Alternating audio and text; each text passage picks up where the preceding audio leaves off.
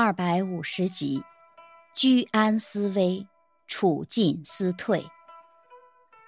原文：进步处便思退步，庶免触藩之祸。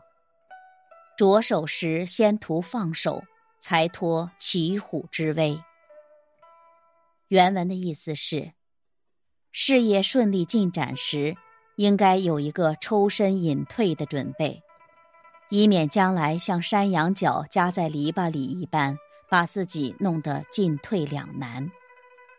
刚开始做一件事时，就要先策划好在什么情况下应该罢手，不至于以后像骑在老虎身上一样无法控制形成的局面。感悟：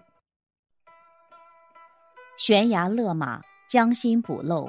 固然是对危局的补救措施，但毕竟已处于进退两难的尴尬境地，骑虎之势已成，事事不由自己，至此悔恨都已晚矣。